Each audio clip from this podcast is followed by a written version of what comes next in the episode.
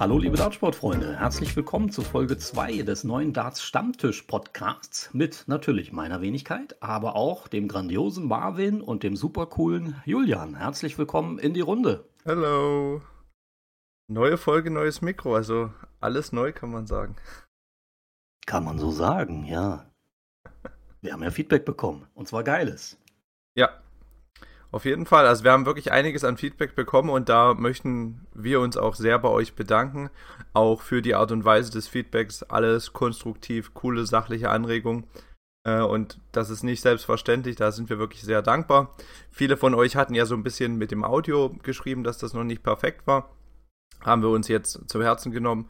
Ich habe bei mir noch ein bisschen was angepasst. Olli hat sich ein neues Mikrofon besorgt und wir hoffen, dass es jetzt besser ist, aber auch nach wie vor, wenn ihr da noch Wünsche habt und so, dann immer gerne an uns zukommen lassen.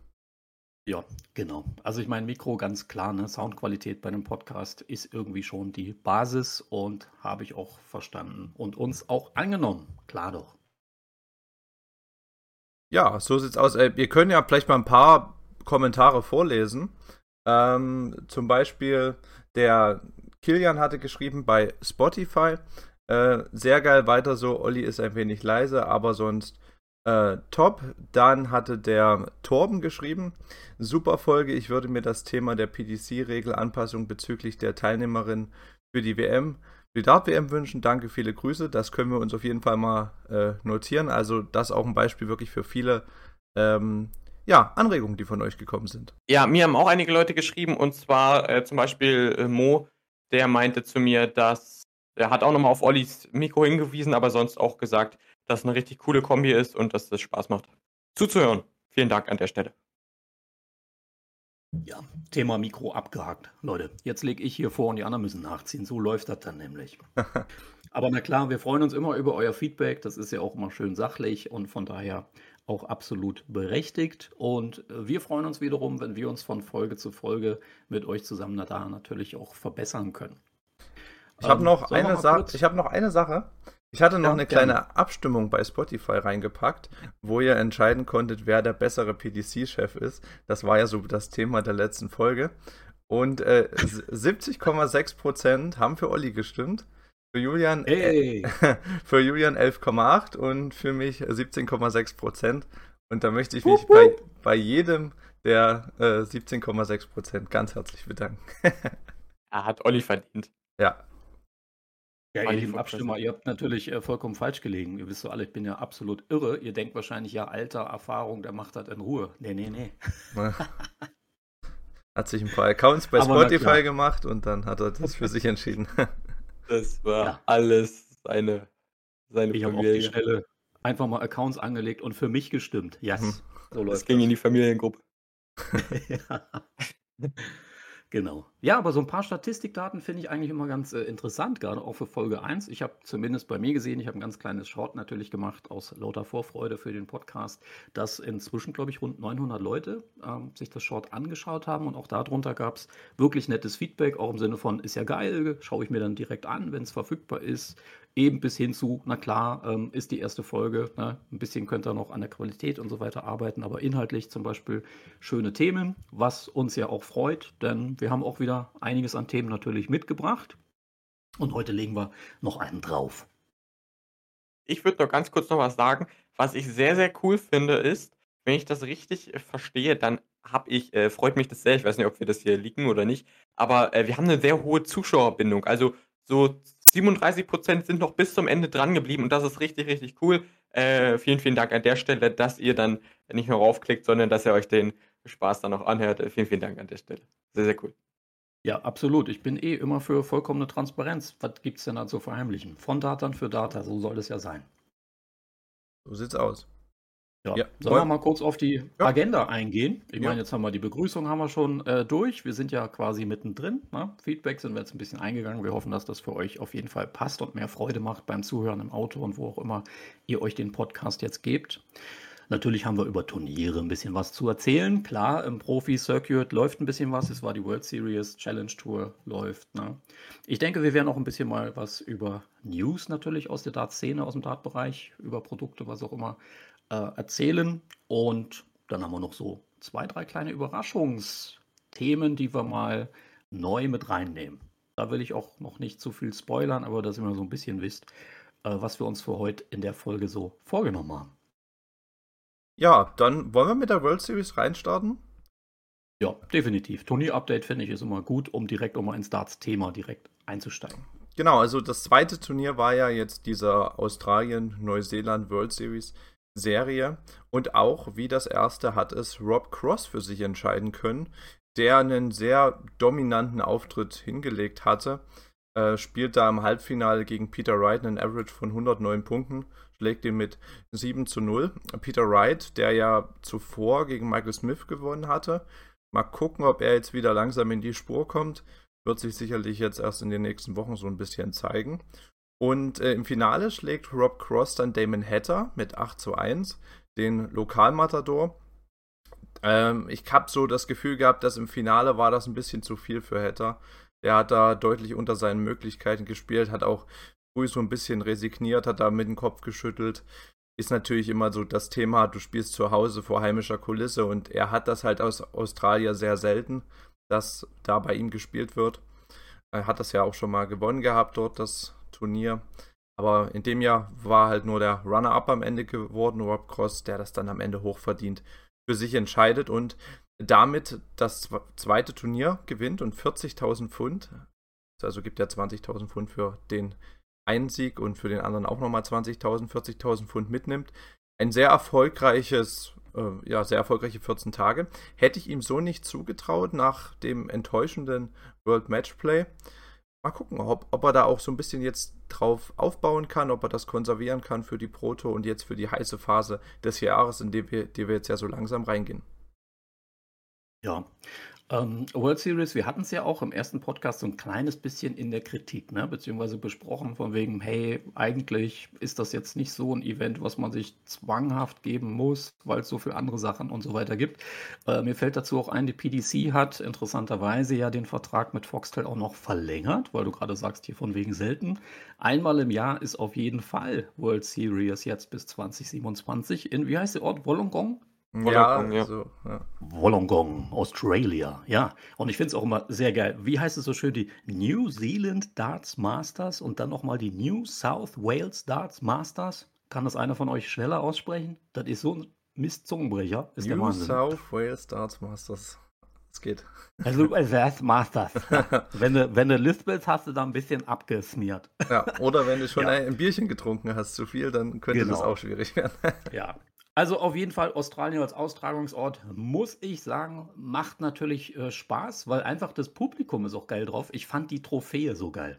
Also Rob Cross und diese Boomerang-Trophäe, ja. irgendwie hat es, das hat Style. Das ist der Part, wo ich sage, da gefällt mir die World Series. Wenn die das auch äh, in die anderen Austragungsorte so mit, mit reinbringen, dass die Trophäe auch wirklich was anderes, was landestypisches oder so ist, fände ich das schon mal so als Anregung eine geile Sache. Ja, Rob Cross, ich muss, ich war überrascht, denn er hat ja auch ein bisschen gestruggelt zwischendurch. Äh, aber am Ende, er hat es gemacht. Ja, Damon Hatter hat ganz schön Nerven gezeigt. Dem ging da, glaube ich, ganz schön irgendwann die Muffe. Und ja, man hat es ihm gemerkt. Er war natürlich enttäuscht, wollte das Ding mitnehmen. Ähm, fast hätte es ja auch geklappt mit Simon Whitlock und Damon Hatter, dass die beiden Australier sich da zusammen betteln. Ähm, das war dann auch nochmal recht äh, knapp. Peter Wright, mir, mir hat es gefallen, dass er sich wieder halbwegs in Form zeigt. Ähm, man muss aber auch sagen, Bully Boy hatte auch nicht so einen guten Tag erwischt. Ich meine, Peter Wright hat sogar 19 auf Doppel verpasst und trotzdem das Match gewonnen. Also das war dann noch so ein bisschen äh, lucky, dass äh, auch die beiden Großen da nochmal äh, zusammenkamen. Aber ja, danach eben Whitewash gegen Cross, äh, da war die Nummer dann ganz klar durch. Ähm, und dann dachte ich schon so, okay, jetzt wird Rob Cross sich den Titel dann nochmal holen. Und ich finde auch, war auf jeden Fall verdient. Ja, zu Peter Wright würde ich nochmal anschließen, dass halt ähm, er gewonnen hat, ne? Sein, sein erstes Spiel mal wieder. Also er, ich habe hab jetzt einen Short gemacht und gesagt, ja, der ist wieder ein bisschen äh, zurück. Aber er gewinnt halt ähm, gegen, gegen Penhall mit einem 93er Average und kämpft sich gegen einen schwachen Michael Smith halt mit, äh, mit äh, knappen 89 dadurch. 19 Darts vergeben auf die Doppel. Ähm, das war es jetzt auch nicht. Die, die Weltranglistenposition von Michael Smith da gerechtfertigt. Aber an sich ist es halt ein wichtiger Sieg für ihn, ne? Und so, dass er sich jetzt erstmal in das wichtige letzte Halbjahr reinkämpfen kann, weil das wird ihm keinen Spaß machen. aber er muss jetzt alle Turniere spielen, damit er nicht komplett abrutscht und ja, Ja, wünsche mal ihm viel. Glück dabei. Ab jetzt ist äh, Turnierpflicht angesagt. Das stimmt. Ja. Mir ist noch ein bisschen hängen geblieben. Ich meine, Gervin Price gucke ich schon immer mal ganz gerne, gerade wenn er in Form ist. Aber er hatte tatsächlich keine Chance gegen Damon Hatter, muss man auch mal sagen. Also Damon hat wirklich, also der ist, spielt inzwischen auch auf einem Niveau. Man merkt, äh, dass der im Auftrieb ist. Und ich denke, es wird auch nicht mehr lange dauern, bis der dann ähm, auch so ein Finale genauso mal dann durchziehen und für sich entscheiden kann. Aber gegen Gessi, das war wirklich, dass du denkst, der hat ein Timing und einfach äh, ganz selbstbewusst ähm, Highscores da ins Board geballert, dass selbst ein Gervin, der eigentlich gut und safe äh, in so Sachen ist, mittendrin auch gemerkt hat, okay, heute geht hier nichts, dagegen kann ich nicht an. Aber sonst ist Hatter, habe ich immer das Gefühl, vor allem jemand, der sehr stark auf die Doppel ist. Also, dass er da wirklich einer ist, der eine sehr hohe Doppelquote hat und der dir eigentlich alles so zuhaut, wenn er mal seine Chancen bekommt. Da Ja. ist er, glaube ich, ganz gefährlich. Aber man sieht ja auch unter dem Jahr jetzt, dass er sich wirklich, auch was sein Bühnenspiel angeht, sehr entwickelt hat. Es gibt ja zig Videos, wo er sich bei der European Tour mit irgendeinem Outfit, mit einem neuen Walk-on-Song auf die Bühne kommt, um das Publikum auf seine Seite zu ziehen, um die wirklich anzuheizen. Das macht er gut. Ich finde, das ist eine coole Sache. Dafür kannst du die European Tour auch nutzen. Und das wird ihm dann Ja. auch nachhaltig, glaube ich, äh, eine Menge Erfahrung geben und sein Bühnenspiel verbessern, weil das war ja so ein bisschen noch immer sein Manko gewesen. Er war ein super Pro-Tour-Spieler, aber auf der Bühne fehlte noch so, bis auf den World Series Sieg natürlich, fehlte so Mhm. der große Erfolg und er wird immer besser und besser. Das ist einer, den muss man, glaube ich, auch in Richtung WM, wenn er das so weiter fortsetzen kann, so ein bisschen zu den, ich es mal, Geheimfavoriten mit dazuzählen. Ja. Ja, ich denke, der hat da so seinen, seinen, seinen Modus gefunden. Für die Fans ist es auch super. Mir Ja. ist es manchmal ein bisschen, bisschen drüber, aber es ist vollkommen okay. Du willst es etablieren, da sage ich, musst du das auch mal ein bisschen durchziehen. Und das macht er ja konsequent. Ähm, auf jeden Fall ist es immer wieder unterhaltsam und es zählt ja, wie gesagt, mit dazu. Das Thema hatten wir auch schon mal angeschnitten. Heutzutage reicht es nicht mehr im Profibereich, dass du einfach nur wirklich guter Dartspieler bist. Eigentlich bist du auch ein Entertainer da oben auf der Bühne, ne? Und, und musst auch manchmal ein bisschen polarisieren, manchmal das humorvoll nehmen, manchmal ein Tänzchen auf der Bühne machen. Also was auch immer. Es ist auf jeden Fall mehr als äh, da konzentriert, deine Darts ins Board zu bringen. Ja, und es ist vor allem auch abwechslungsreich, was er macht. Also bei jedem Austragungsort in Holland, da macht er was anderes, als wenn in München gespielt wird. Und auch selbst in Deutschland macht er ja da unterschiedliche Sachen. Also der bleibt da kreativ und es bleibt ja auch dann meistens so beim Walk-On, ne? Und danach im Spiel ist dann der Fokus da. Und da, da finde ich, trifft er so eine gute Mitte. Das gefällt mir einfach. Klar, ich kann mir auch vorstellen, wenn das jetzt noch so ein, zwei Jahre geht, dann hast du dann vielleicht auch mal irgendwann alles gesehen. Aber für den Moment ist das, glaube ich, eine gute Sache für ihn. Und der wird sich da wirklich positiv entwickeln. Ähm, Julian, hast du noch was dazu? Ansonsten würde ich zur Challenge Tour übergehen.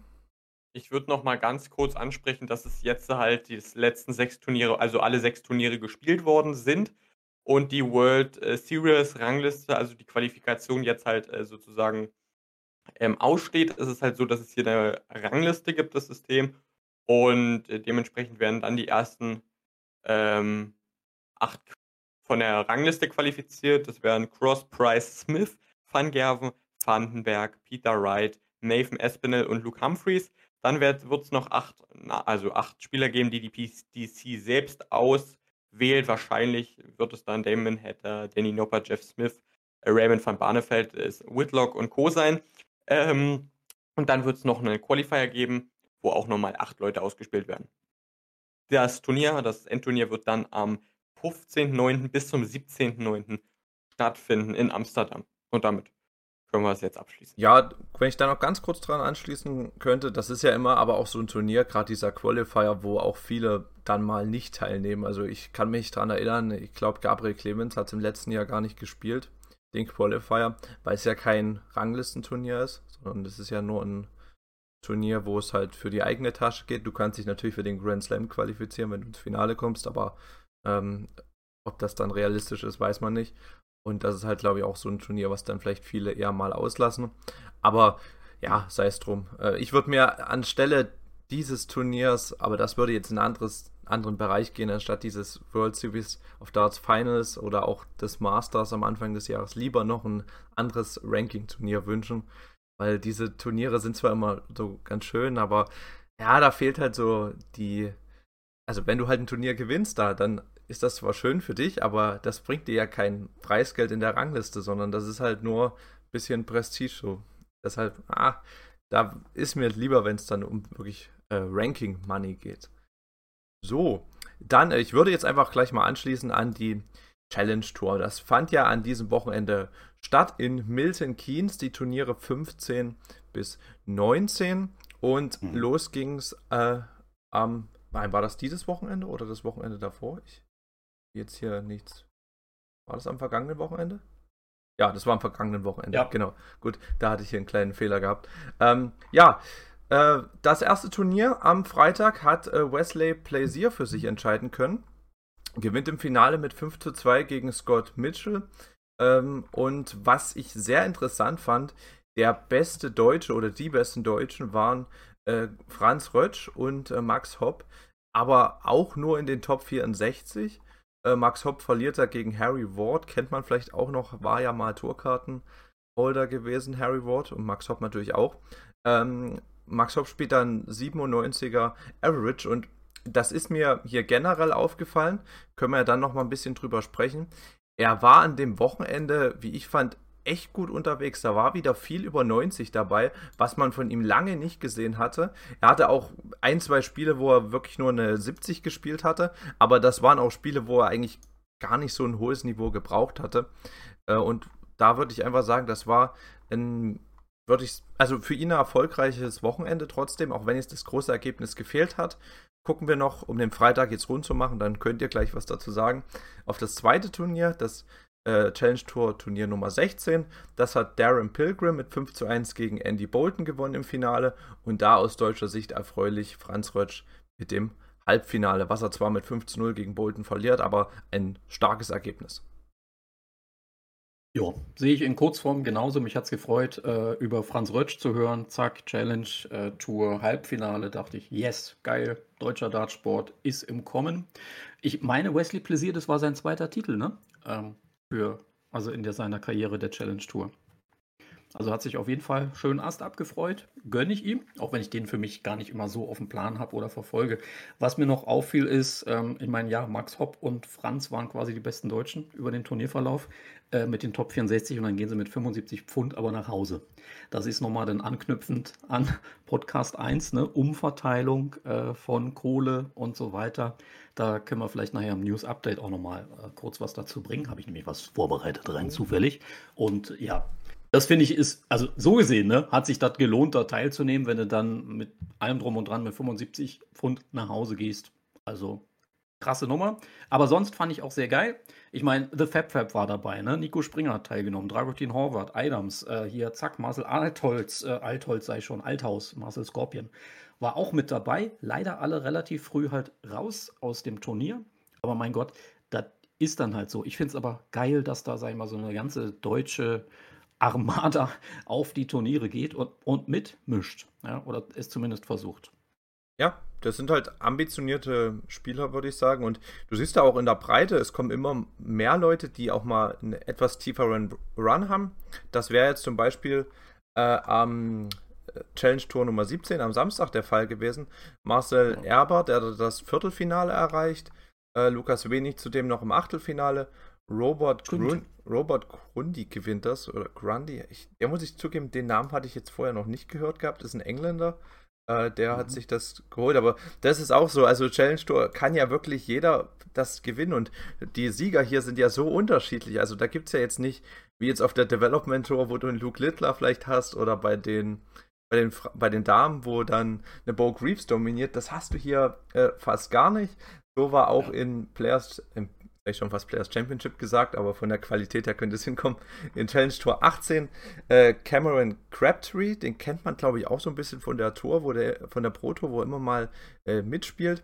Hat 5 zu 2 im Finale gegen Stefan Belmont gewonnen, aber auch aus deutschsprachiger Sicht ein schönes Ergebnis. Und wieder Marcel Erber mit einem Viertelfinale, was er auch diesmal nur ganz knapp mit 5 zu 4 verliert. Und dann machen wir das Ganze jetzt noch vollständig und gucken uns noch das äh, Event am Sonntag an, also das Challenge Tour Event Nummer 19.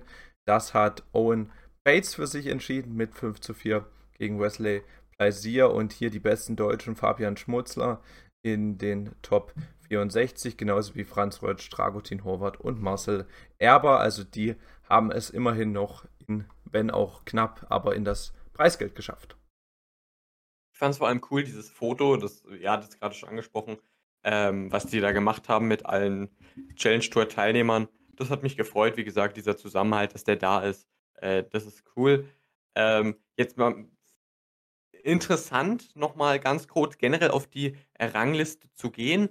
Ähm, die, die Top 2, die äh, qualifizieren sich ja für die World Championship.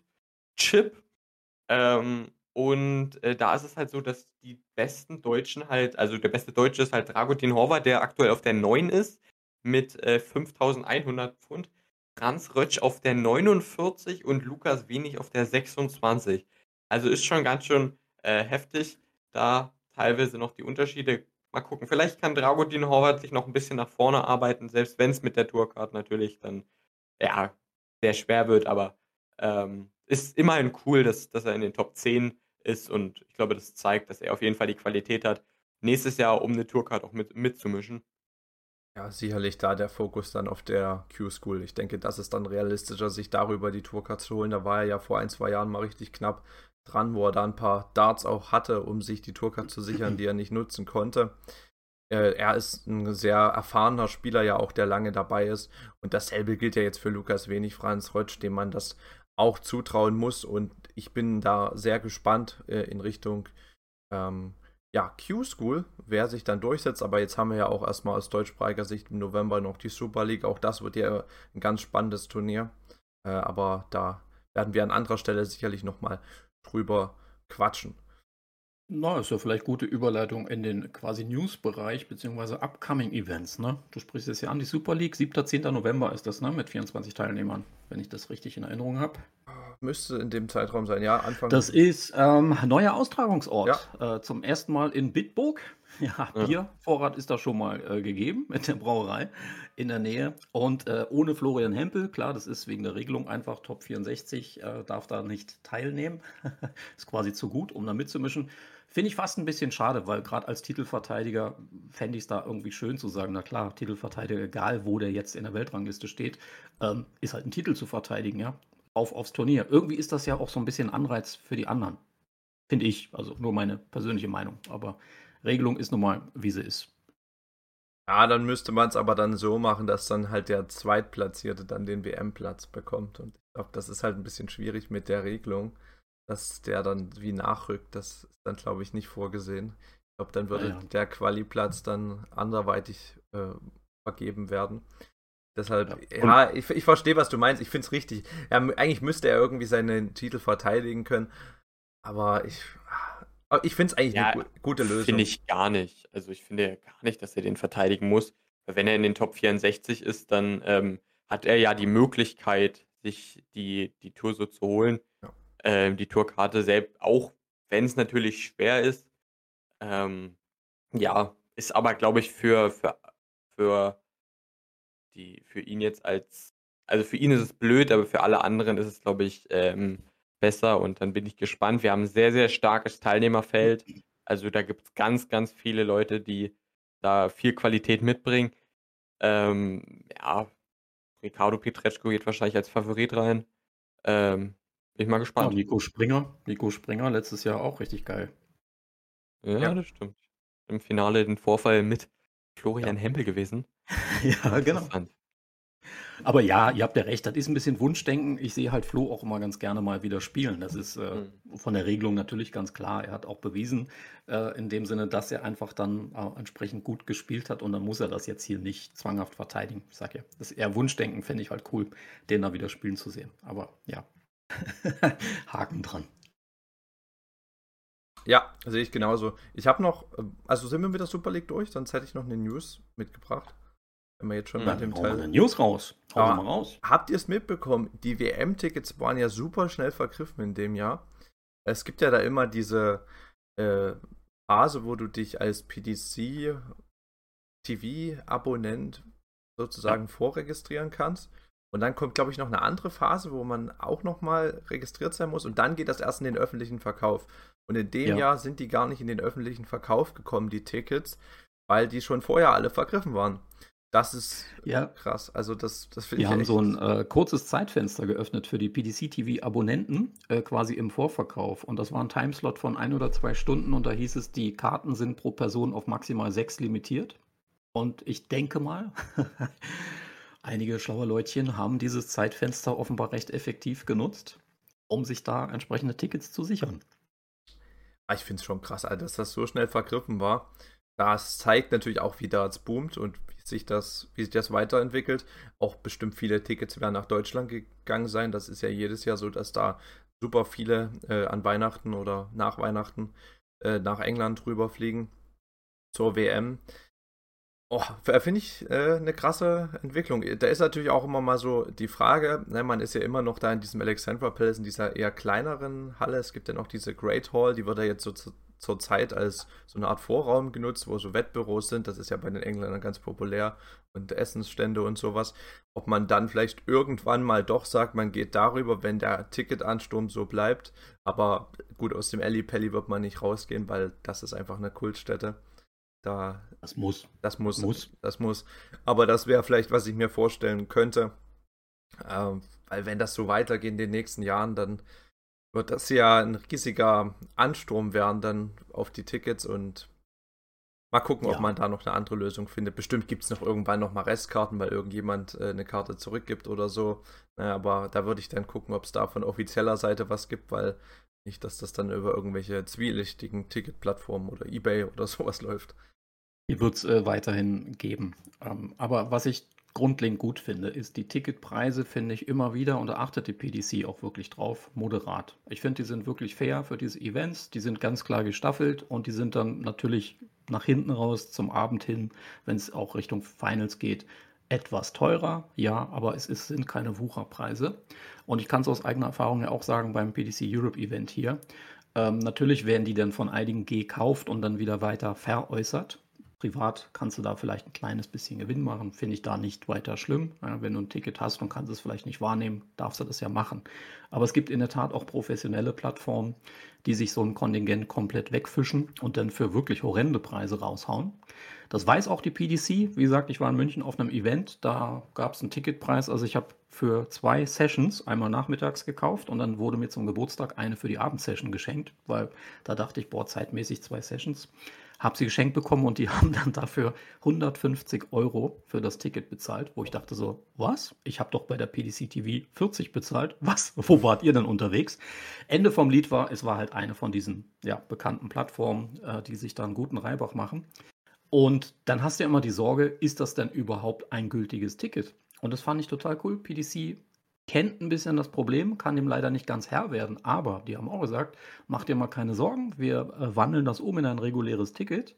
Doppelte Platzbesetzung kann es nicht geben, denn ist sowieso, es sind offene Bierbanktische und so weiter. Ja, du stehst dafür rum. Also dachte ich, immerhin, war so gesehen vielleicht ein bisschen zu teures Ticket, aber du kannst zu diesem Event. Ja. Und das finde ich auch aus Fansicht nichts wäre schlimmer zu sagen, so, weißt du, ja, Pech gehabt. Hast utopisch viel Geld bezahlt und es ist nicht mal gültig, dann viel Spaß beim Nachhausefahren. Das fand ich wirklich super, super cool, dass sie da auch so entspannt mit umgehen und dass sie, wie gesagt, stets bemüht sind, äh, das eigentlich einzudämmen und auch nicht extra Profit ausschließlich über die Fans, über die Ticketpreise so rauszuholen. Du willst ja auch die richtige Zielgruppe ansprechen. Also wenn man jetzt zig Euro für ein Ticket verlangen würde, dann würde ja keiner kommen von dem Publikum, was jetzt. Das sind ja ganz normale Leute. Das ist ja jetzt weder, sag ich mal, ein Sport für jetzt. Äh, gut, was ich glaube, beim Tennis oder beim Golf ist ein anderes Publikum als beim Dart, sagen wir das mal so. Und mit den fairen Ticketpreisen dann ist, also ich finde das vollkommen in Ordnung, was so ein European Tour Ticket kostet. Das ist fair, das kann sich fast jeder, würde ich sagen, äh, leisten, der da Lust zu hat auch für die WM, das geht noch alles äh, klar. Und man, der Ansturm zeigt es aber ja, dass die Tickets günstig sind, dass die Leute da Bock drauf haben und dass das gut angenommen wird. Wie teuer sind die? Ich hatte es jetzt gefragt. Wie teuer ist das? So ein WM-Ticket so grob? Also 40 Euro, 50 Euro? Ah, da müsste ich jetzt ein bisschen nochmal nachgoogeln. Ich habe es nicht mehr ganz im Kopf. Ich meine, es war irgendwas von 35 bis irgendwie um die 70, 75 für die Abendveranstaltung oder 65. Ja. Okay. Also ich könnte, ich bin mir jetzt nicht sicher, ich will da jetzt nichts Falsches hier erzählen. Das müssen wir nachreichen. ja, ich habe mein Telefon ausgemacht, damit es hier nicht zwischendurch summt, weil ich habe diese, diese Vorverkaufs-Dingsbums-E-Mail irgendwo abgespeichert. Aber sagen wir mal, sind, na, ich finde angemessene Preise deutlich auf jeden Fall unter 100 Pfund bzw. Euro, auch für eine Top-Veranstaltung am Abend, dass ich denke, ja, das ist in Ordnung. Ich meine, geht doch mal auf ein Konzert von ja. gar nicht mal so bekannten Künstlern oder so. Ja klar. Es wird ja auch noch ein bisschen Geld dann durch Merchandise verdient, was man dort kauft, ne? durch Getränke und so. Also das ja. ist ja nicht nur das Ticket, das ist natürlich schon klar, aber das ist auch in Ordnung, finde ich. Das ist ja bei jeder Veranstaltung so. Judy, wollen wir das Thema abschließen, Ticket verkaufen Für Merchandise? anderen News? Olli, jetzt haben ja, wir dich Den Satz wollte ich noch zu Ende bringen. Wir haben dich gerade nicht, nicht äh, gehört hier bei Discord. Das musst du, glaube ich, nochmal sagen. Nee, alles gut. Wen habt ihr nicht gehört? Dich, ha dich haben wir ganz kurz äh, nicht gehört gehabt. Ich wurde abgewürgt und dann ist es okay. Das war mein Zeichen. Ich halte die Klappe. Ah, okay. Gut. Dann äh, fahren wir fort. Äh, Jürgen, hast du eine News noch? Ich habe ganz schön, also ein paar News. Ähm, dann auch direkt nochmal zum Schnäppchentipp. Äh, ganz cool. Max Hopp jetzt bei Triple 20 Shoes unter Vertrag. Sehr, sehr interessant. Also nächster Profi, der dabei ist. Ähm, und jetzt auch ganz aktuell Silvester Karbowiak. Der wechselt zu Loxley. Das ist der amtierende polnische Meister. Also unterschreibt dort beim gleichen unter äh, beim gleichen ähm, Ausrüster wie Ryan Searle. Und dann mal wieder irgendwie wöchentlich äh, Belash Solak, sorry, der ist, ähm, der wechselt zu Mission, der ist 13 Jahre alt, kommt aus Ungarn und auch Almudena, ja, shit, jetzt habe ich meine eigene Schrift, kann ich nicht lesen. Ähm, sorry, Almudena Fajardo, ähm, ich hoffe, das ist korrekt. Ähm, die Spanierin? Die wechselt, genau, ja, die Spanierin, die wechselt auch zu Mission. Und was ich sehr, sehr interessant finde, und da greife ich schon mal auf mein Video am Montag zurück, eine neue Folge Darts Update News Show, ähm, sorry für die Eigenwerbung an der Stelle. Ähm, also hier habt ihr exklusive News. Es ist so, dass Daryl Fitton der Development Manager ist, seit 2021 da im August bei Mission. Und das bedeutet, er ist also dafür zuständig für die Entwicklung der jungen Spieler. Und haltet euch fest, er hat diesen Zeitraum 47 Spieler zu Mission geholt. Das ist richtig, richtig heftig. Alleine schon im letzten halben Jahr waren das äh, unter anderem Dominik Grülich, Jorik Hofkins, Almudena Fajardo, hatte ich gerade angesprochen, Balash Zotak, äh, Sam Crowell, äh, Louis Gurney, Cam Crabtree, Robin Byrne und Wessel Niemann, der jetzt zum Beispiel unter anderem Nummer 3 in der Challenge, in der Development Tour ist. Und was ja richtig krass ist bei, bei, ähm, bei Daryl Fitten ist, dass er es ähm, unter anderem geschafft hat, Josh Rock und äh, Wiebke Riemann zu entdecken. Also ähm, ja, krasse, krasse Leistung. Ähm, äh, bin ich mal gespannt, wie sich das fortsetzt, weil die, also die haben irgendwie wirklich alle zwei Wochen, dass die da einen neuen Spieler transferieren. Richtig, richtig heftig, äh, finde ich krass. Scheint, scheint so seine, ja, scheint seine Passion gefunden zu haben. Ja, mhm. wahrscheinlich in der Hoffnung, dass halt dann ein paar Leute dann einfach den Durchbruch schaffen, dass man die früh an sich bindet. Man bietet da vielen einen bestimmt ganz okayen Vertrag an. Und wenn da der ein oder andere sich so ein bisschen durchsetzen kann auf Challenge Tour oder so, oder Development Tour erstmal, mit 13 Jahren kannst du das ja noch nicht spielen, da musst du erst 16 Jahre alt sein. Aber dass man da früh die Talente fördert, das zeigt auch, wo sich das hinentwickelt. Target hat ja auch ein paar Jugendspieler, aber natürlich in, nicht in dem Ausmaß, wie es jetzt Mission macht. Das ist ja eine krasse Zahl, die du da jetzt hier gebracht hast. Das habe ich, habe ich so, hätte ich so nicht erwartet. Also ich krass. Ja, coole, coole Insights. Ich finde, es passt aber auch so ein bisschen ins Bild. Ähm, Mission haut ja produktmäßig, finde ich, neuerdings immer mehr, auch immer bessere Sachen raus. Haben wir einen Chefdesigner äh, mit dabei, äh, der vorher bei Target war. Das merkst du halt so nach und nach an den Produkten. Der letzte Produktlaunch ist jetzt zwar ein bisschen her, aber die Mission Archon, Hexon und so weiter, Okkult, waren ja richtig, also technisch auch richtig genial gemachte Darts. Also das haben sie gut drauf und bringen da viel raus. Plus, so wie du sagst, mit Daryl Fitten offenbar jemanden an Bord, der auch gutes Marketing betreibt und ähm, die jetzt neue Leute, vor allem sehr, sehr junge auch, finde ich, Leute mit ranziehen. Also man merkt, da ist in Richtung Nachwuchsförderung ne, so die nächsten Generationen mit aufbauen und ausstatten. Ähm, man scheint da sich ganz schön zu engagieren, um am Markt halt auch noch mehr Relevanz zu kriegen und natürlich äh, im Prinzip Leute zu, auf die Turniere und zu Titel zu bringen.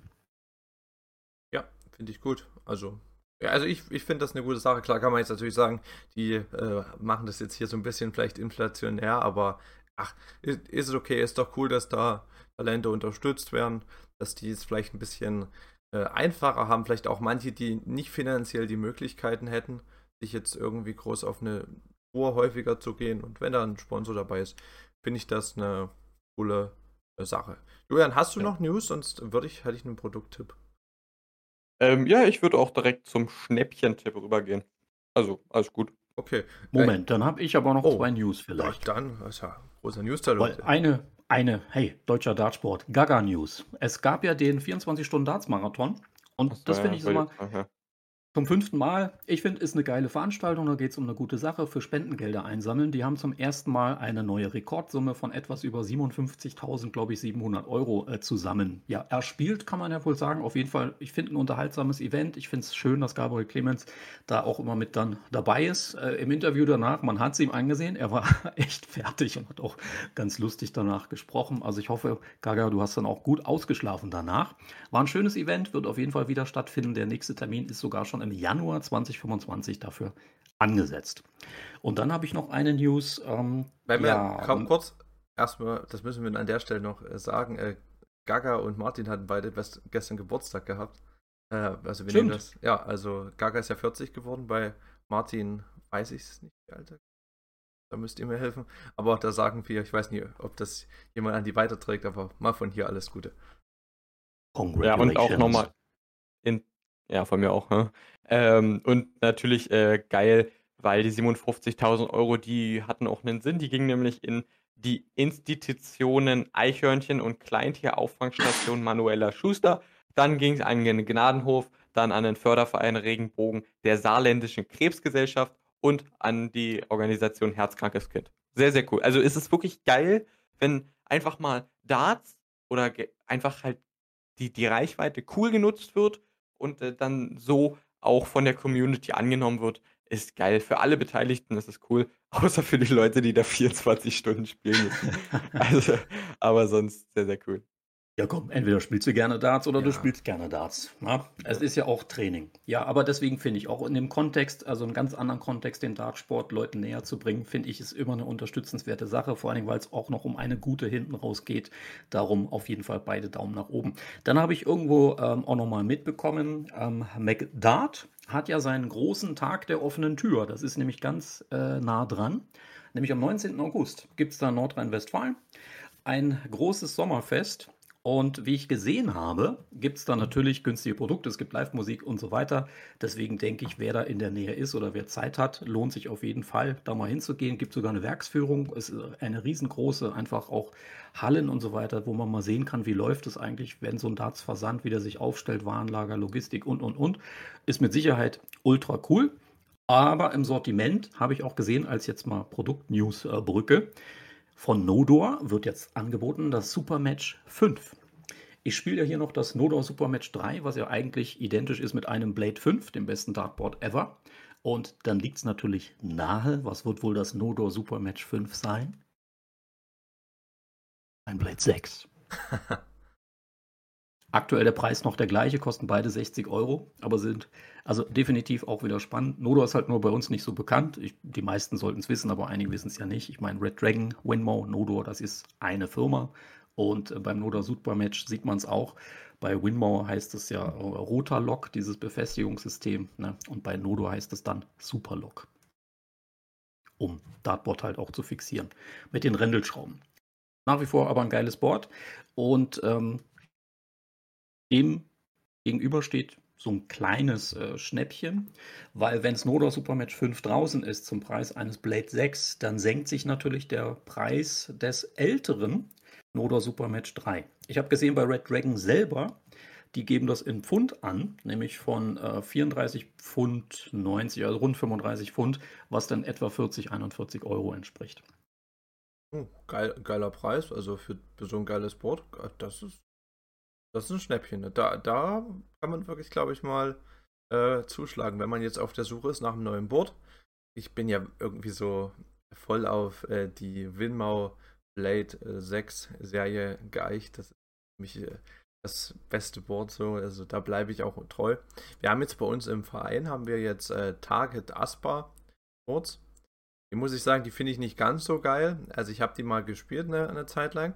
Äh, am Anfang so, äh, gut, ich schweife da jetzt kurz mal ein bisschen ab, aber ich denke, das ist mal okay hier im Podcast. Äh, es hat ja so einen ganz speziellen Zahlenkranz der sieht auch ganz geil aus, aber sobald du den halt ein paar Mal triffst, dann sieht das schon mehr nicht so schön aus. Und dann hatte ich auch bei dem Board Langzeit den Effekt gehabt, äh, zum einen was furchtbar verarbeitet teilweise, aber äh, du hattest jeden Einschlag so ein bisschen gesehen, weil sich das kaum regeneriert hatte. Also beim normalen Board siehst du jetzt nicht unbedingt jedes Loch, aber das hast du dort wirklich äh, gesehen. Äh, klar, hast du jetzt eine schöne Heatmap, konntest dann sehen, wo du hingeworfen hast, aber das war natürlich nicht Sinn der Sache. Aber so. Ein paar Orientierungspunkte. Genau. Aber, aber ja, kann man trotzdem machen. Ist, ist ja, verhältnismäßig das Target, also mir fällt immer Brett hart ein, also es ist auf jeden ja. Fall ein hartes Board. Oh ja, das, das auf jeden Fall, das auf jeden Fall. Da, da ist mir Winmar wirklich lieber. So, jetzt habe ich noch eine kleine Empfehlung. Ich greife damit schon mal vor auf mein YouTube-Video, was nicht diese Woche kommt, sondern nächste Woche. Ich bin ja ab äh, Samstag äh, nicht mehr zu Hause für 14 Tage und deshalb habe ich ein bisschen schon vorproduziert. Oh, oh ab Content kommt natürlich. Keine Sorge, keine Sorge. Ja. Und, und, zwar was ganz Kleines, was ich einfach mal mitgebe, wer es noch nicht gemacht hat, ist so eine Art Hausaufgabe mal zu probieren, sind äh, die Winmau Trident äh, Kappen oder Trident Cons 180. Das sind so kleine Kappen, die machst du auf die Spitzen drauf und damit verhinderst du, dass deine Flights kaputt gehen, dass du viele Bouncer hast. Die sollen damit reduziert werden, dadurch, dass der Dart dann nach vorne so ein bisschen zulaufend ist. Das ist ein kleines Tool, was man für 4 Euro ungefähr bekommt. Hat man da 12 Stück davon. Ich wollte es schon länger mal ausprobieren, habe es mir jetzt mal bestellt. Und dann gibt es da auch nochmal in meinem YouTube-Video, da will ich jetzt nicht zu viel vorwegnehmen, werde ich das ausführlich dann nochmal ein bisschen äh, reviewen. Aber vielleicht als kleine Anregung mal für ein kleines Tool, das mal auszuprobieren. Ich habe nichts Materielles, was den Tipp angeht, aber trotzdem sehr, sehr interessant. Und zwar ist es jetzt so, dass ihr teilweise Darts auf The Zone kostenlos gucken könnt. Und das liegt daran, da The Zone Darts jetzt eine Partnerschaft mit dem Sender Pluto TV eingegangen ist. Ähm, also ist es so, dass seit einigen Tagen dort ähm, ausgewählte PDC-Events äh, gezeigt werden. Ähm, und dann gibt es nach den großen Dart-Turnieren am Dienstagabend jeweils noch eine Highlight-Show. Und ähm, ja, also ganz genaue Infos gibt es da noch nicht, aber finde ich interessant schon mal. Also The Zone Darts äh, und Pluto Darts da mit einer Kooperation. Ich habe gerade reingeguckt, aktuell läuft da nochmal das Recap von den ähm, New South Wales Darts Masters. Ah, okay. Du kannst ja auch. ich hab's. Ja. Soll ich das? Nein, Marvin. Okay, Los. ich mache mal kurz den Punkt noch dazu, weil das direkt daran anknüpft. Es gibt ja bei The Zone, das wissen viele nicht, äh, auch die Möglichkeit, sich dieses 10-Euro-Abo zu holen. Da, da ist dann halt sowas wie Fußball oder Bundesliga nicht mit dabei, aber Darts ist damit drin. Also wer wirklich nur Darts gucken möchte, der kann da Geld sparen. Also der muss nicht den vollen, teilweise etwas unverschämten Preis von The Zone bezahlen, sondern kann für einen Zehner, da sind noch ein paar andere Sachen dabei, aber wer da wirklich nur Darts gucken möchte, der ist damit, glaube ich, ganz gut beraten. So, jetzt Olli, du. Ja, das hat der Zone geändert, weil ich gemotzt habe, weil ich den den Rücken gekehrt habe, weil mir der Preis fürs Abo wirklich einfach zu teuer war. Seither gucke ich tatsächlich keine Zone. Und dann witzigerweise meine Freundin, die sich null für Darts interessiert, kommt hier ums Eck von wegen, du weißt schon, du kannst jetzt auch Darts wieder gucken, kostet nur einen Zehner. ja, aber okay. Äh, es gibt ja eine Zweitverwertung, würde ich mal sagen, ne? Mit der Zone Darts und Pluto TV. Ich habe gestern Abend reingeschaut, witzigerweise, und war etwas verwundert, weil da stand so live und ich denke so, oh geil, Darts live, was läuft denn da gerade? Der World Cup of Darts, Deutschland gegen England. und dann schön so, hä? ich war einen Moment verwirrt und dachte, Zeitmaschine. Ah, alles, ja, alles klar. Sie haben ja gesagt, ausgewählte Events und dann laufen die, offenbar ist es bei Pluto TV so ein Streaming-Sender oder so. Das heißt, da läuft wahrscheinlich in der Schleife, werden verschiedene Events laufen. Da bin ich aber auch gespannt, ob dann künftig, ich sag mal, aktuellere Events oder so relativ zeitnah vielleicht folgen. Das ist ja nicht verkehrt, dass wenn so ein Event mal lief, ähnlich wie du, ich sag mal, auf YouTube von The Zone auch die Highlights nochmal zu einem Event äh, einen Tag später oder so gucken kannst. Ähm, Finde ich, ist da an der Stelle auch echt dann noch in Ordnung. Aber auch live, also jetzt richtig Live-Sachen, weil manche Turniere haben sie ja exklusiv bei The Zone. Wäre ja eigentlich dann irgendwie ein bisschen komischer Move, sag ich mal. Weil du wisst ja, dass Leute dein, deine, deine Sachen abonnieren. Also ich denke so, das World Matchplay oder auch der World Cup wird live wahrscheinlich erstmal trotzdem bei The Zone bleiben. Weil sonst hätten sie sich ein bisschen da, glaube ich, einen schlechten Deal eingehandelt. So, aber ich denke mal so, wenn Turnier ist irgendwie, was jetzt auch bei Sport 1 parallel läuft, so, dann kann man das sicherlich auch da zeigen, so mit äh, anderen Kommentatoren, wer da vielleicht äh, mal an, woanders reinhören möchte. Ich denke mal, wenn es kostenlos ist, da ist es doch für alle ein guter Deal. Ja, definitiv. Langer News-Teil heute. Wollen wir da jetzt einen Haken dran machen, ihr Lieben? Habt ihr noch was oder sind wir durch? Ich glaube, wir sind durch. Weil dann haben wir jetzt noch so eine kleine Überraschung, hatte ja Olli so ein bisschen angeteased. Ähm, wir wollen so ein bisschen euch. Babam, bam, babam. Genau, Spannung aufbauen. Babam, bam, babam. Wir wollen euch so ein bisschen auch als Dart-YouTuber ein bisschen mitnehmen in unser Dart-YouTuber-Leben, in unseren Alltag, da so ein bisschen immer mal was berichten. Und wir haben uns heute gedacht, wir wollen euch heute mal so ein bisschen kurz erzählen, wie wir denn überhaupt dazu gekommen sind, bei YouTube Videos zu machen über Darts, wie da unsere Ideen waren.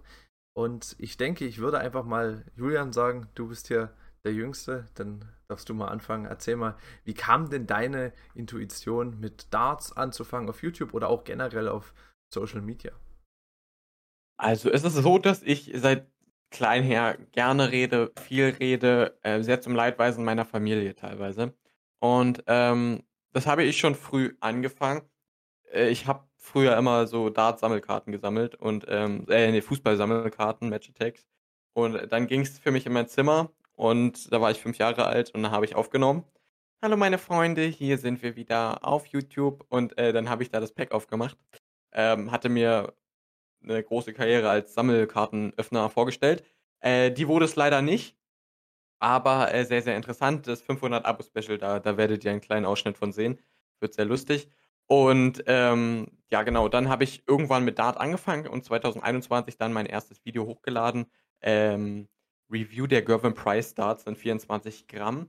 Ähm, ja, das, der Kanal hat sich aber nicht entwickelt und seitdem ähm, war es dann so, dass ich mal so zwischenzeitlich auf Instagram so einen Talk gemacht habe, so äh, der Darts Live Talk. Und äh, so hat sich das entwickelt, dass ich dann nebenbei auch gestreamt habe auf YouTube. Und ähm, äh, also die auf Twitch gestreamt habe und so dann ähm, die Highlights äh, verwertet habe und dann hochgeladen habe. Und irgendwann habe ich mich dann ähm, dazu entschlossen, selbst Content zu generieren. Und das mache ich jetzt seit ah, 2022, glaube ich. Ähm, nee, seit 2021 im Herbst. Und ja, mittlerweile natürlich, weil, also halt einfach aus In Intuition raus, einfach weil der Sport so geil ist und weil ich finde, man kann da sehr, sehr viel Content rausziehen, weil es einfach sehr wenig gibt, so was ich persönlich mache. Ähm, und deswegen finde ich, kann man seine, seine Kreativität geil ausleben. Und äh, deshalb mache ich YouTube, weil es einfach Spaß macht und weil man sich selbst immer weiter entwickeln muss. Und das ist geil. Broadcast yourself, sagen, voll ausgelebt. Was? Broadcast yourself, das YouTube-Motto, das lebst du voll und ganz. Aber richtig. Ja, Vor allem die kreative ja, Nummer. Ja, finde ich aber auch äh, krass, weil ich hatte immer so im Kopf gehabt, dass du ja erst diesen Instagram äh, Live-Talk gemacht hattest, also 180 der Live-Talk. Ich wusste nicht, dass du mhm. vorher schon mal was auf YouTube hochgeladen hattest. Ich dachte erst, das kam danach. Also, wann habe ich was dazugelernt? Also, das ist ja. Musst du mal gucken, gibt es auch ein YouTube-Video, wie ich darauf reacted habe auf meinem Kanal. Ah, muss ich mir mal angucken. Ja, Olli. Hast du hast auf dich selbst reacted. Sehr interessant. Naja, auf mein allererstes Video. Das, das habe ich, hab ich auch schon mal überlegt, das zu machen, aber ich glaube, das ist.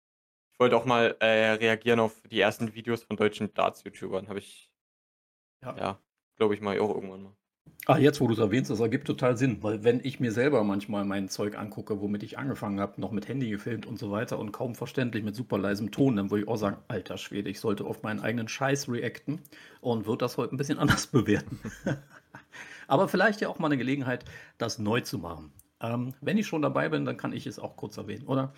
Warum habe ich mit YouTube angefangen oder wie kam ich dazu? Bei mir war es tatsächlich äh, so, ich glaube seit 2019, ähm, habe ich mich mit Dart beschäftigt, vor allem intensiver aus dem reinen Hobbyspielen mit mal Leuten, wenn sie da sind, aus reinem Freizeitvergnügen auf so eine knallige E-Dart-Scheibe. Hat meine Freundin dann irgendwann gesagt, ey, wenn er so heftig wird am Abend, kannst du nicht leise spielen.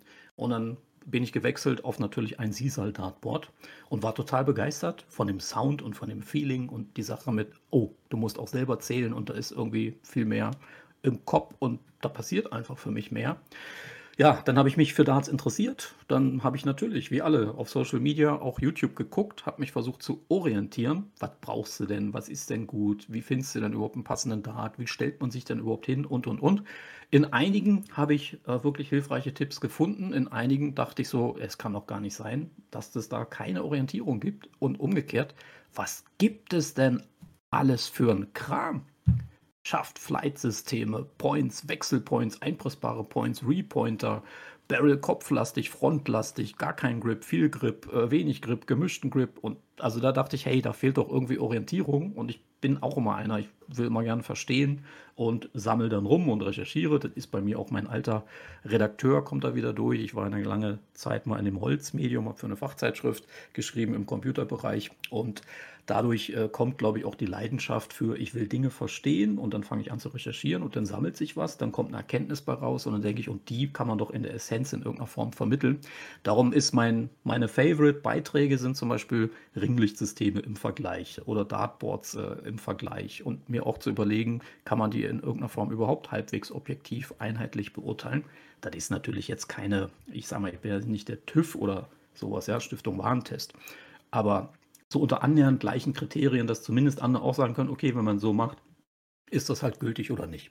Und so entstand die Sache natürlich über YouTube, weil ich auch immer die Erfahrung habe, ey, wenn ich irgendein Problem habe oder mich für irgendwas Neues interessiere, gucke ich erstmal auf YouTube.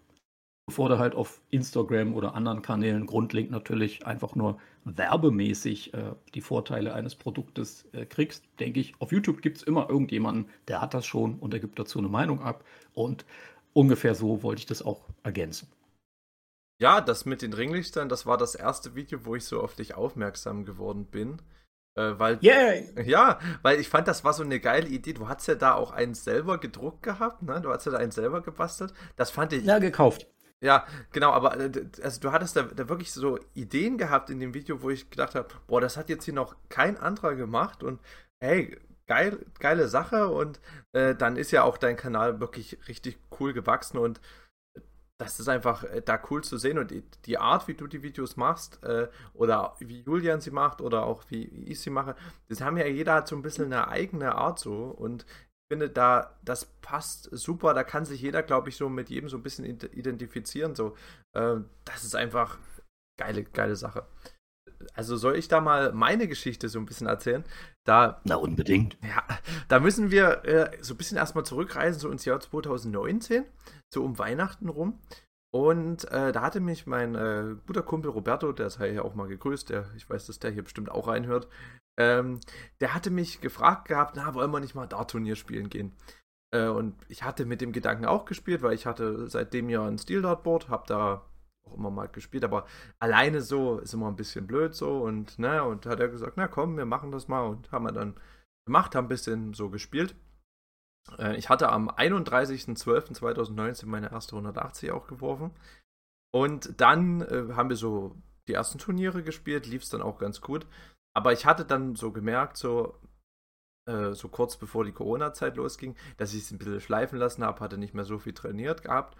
Und man muss wahrscheinlich sagen, hätte es jetzt Corona nicht gegeben, würde es vielleicht den YouTube-Kanal auch nicht geben in der Form. Äh, weil das hat mich dann motiviert, dann doch weiterzumachen, weil man hat ja Zeit gehabt, so sage ich mal, war ja zu Hause und da habe ich so ein bisschen, also nicht nur ein bisschen, sondern ich habe relativ viel trainiert. Also da war der Tagesablauf früh bis so bis Mittag Schule machen und danach war äh, Dart. Also da habe ich wirklich richtig lang gespielt, habe da auch viel dazugelernt, viel ausprobiert. Und dann kam dann irgendwann der Entschluss, na mach doch mal vielleicht was auf YouTube dazu. Man muss wissen, ich war schon immer so ein bisschen YouTube-affin. Ich hatte davor einen Kanal, äh, da gab es Wrestling-Videos, die gibt es heute nicht mehr online. Äh, vielleicht mache ich da in irgendeinem Special auch mal was dazu, aber äh, really? Wrestling? Ja, ja. Ich hatte sogar, ich hatte sogar gestreamt und solche Sachen auf Twitch. Kennt jemand das Spiel WWE Supercard? Das ist so ein Handy-Mobile-Game. Äh, das, du selbst. Du bist der Einzige, der es gespielt hat. naja, da gibt es da auch eine kleine Community, aber anderes Thema. Äh, das hatte ich immer gestreamt gehabt, auch da eine Weile, aber irgendwann habe ich das mehr fortgesetzt, weil da war auch dann zu wenig für die Arbeit, die ich da reingesteckt hatte. Äh, das, also ich würde sogar sagen, so schlecht war der Content gar nicht, aber da war das Interesse halt wirklich sehr klein und das ist wie Darts halt auch eine Nische, aber das war, glaube ich, dann nochmal ein bisschen zu äh, nischig und naja. Genau, und dann zumindest kam dann der Entschluss, machst doch mal Dart-Videos, hab dann damit angefangen und hatte auch schon relativ früh mich da so ein bisschen festgelegt, jede Woche Sonntag ein Video zu machen. Äh, das ist ja bis heute so geblieben. Äh, und dann im Laufe der Zeit kommt es natürlich so, du kaufst dir dann neues Equipment, neues Zubehör, eine neue Beleuchtung. Meine ersten Videos, ich hatte noch nicht mal eine Beleuchtung am Dartboard äh, gehabt. Oder so ganz einfache Sachen wie, äh, man hatte noch nicht so viel Ahnung. Ich habe zum Beispiel ein Spiel gespielt, habe ich, gibt es auch auf YouTube, das Video, das war glaube ich mein erstes Gameplay-Video. 109 Punkte, 19 Bullseye-Tops, so, solche Wege, so die heute kann man natürlich so spielen, aber würde ich heute immer anders angehen, die ganze Sache. Hat, hat auch noch geklappt, das war so geil. da habe ich mich richtig gut gefühlt, aber das war natürlich so, ja, man war halt noch unerfahren und man hat sich da wirklich selber weiterentwickelt, Wissen aufgebaut und glaube jetzt mittlerweile, dass ich zu vielen Produkten eine gute Expertise abgebe. Aber auch bei manchen Sachen, jetzt zum Beispiel hatte ich ein Video gemacht, da habe ich so kleine Tools vorgestellt und da gab es so ein Dart-Tool, wo du äh, so Schäfte festdrehen konntest und so. Auch da musste ich mich erstmal reinfinden, wie das funktioniert. So, das war was Neues und was mir vor allem dann ähm, im Nachhinein oder aus der jetzigen Sicht vor allem gefallen hat, ist der, die Interaktion zum einen mit der Community, weil ich das sehr schätze. Ich finde, die Dart-YouTube-Community ist zu 99% echt geile Leute, die wirklich Kommentare schreiben, die dir Anregungen geben, die ihre Meinung zu Produkten schreiben und das in einer echt coolen Art und Weise. Und Absolut. auch die Interaktion mit anderen Creatoren, mit anderen Leuten aus der Bubble, das ist auch was richtig Schönes. Da sind ja auch ein paar schöne Projekte schon entstanden. Ihr habt ja zum Beispiel auch mal dieses äh, Dart, wie ist das, Bingo? Nein, Tic-Tac-Toe hieß es, genau. Hattet ihr mal oh, zusammen. Das Format, das ich gern verdränge.